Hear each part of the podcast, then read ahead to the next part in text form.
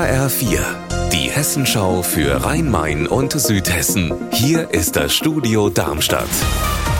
Mit Mike Markloff. Hallo. Der Fall der 1986 ermordeten Jutta Hoffmann aus Lindenfels im Odenwald galt als Cold Case, als Fall, der ungeklärt bleibt.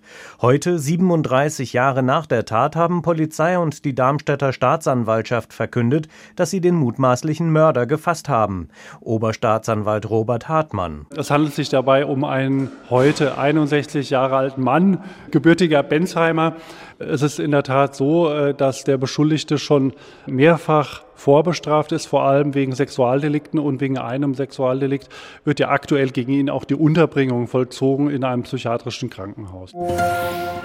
Der Regionalverband Rhein-Main hat eine Machbarkeitsstudie vorgelegt, wo der 20 Kilometer lange Radschnellweg FR M8 verlaufen könnte. Auf diesem Weg sollen Radfahrer in Zukunft von Frankfurt über Offenbach und Mülheim nach Hanau radeln können.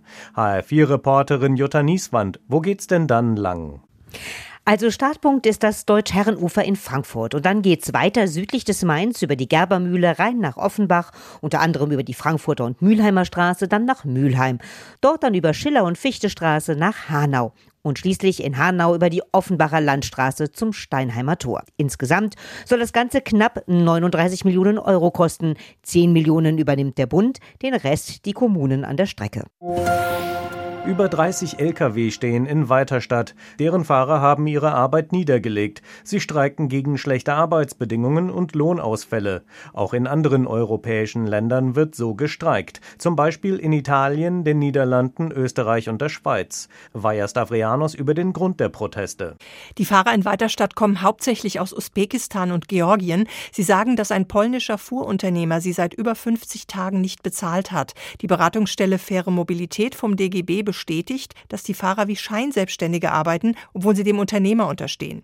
Jetzt wollen sie so lange weiter streiken, bis sie ihr Geld bekommen. Und weil sie gar kein Geld mehr haben, hat unter anderem die Darmstädter Tafel Essen für sie geliefert.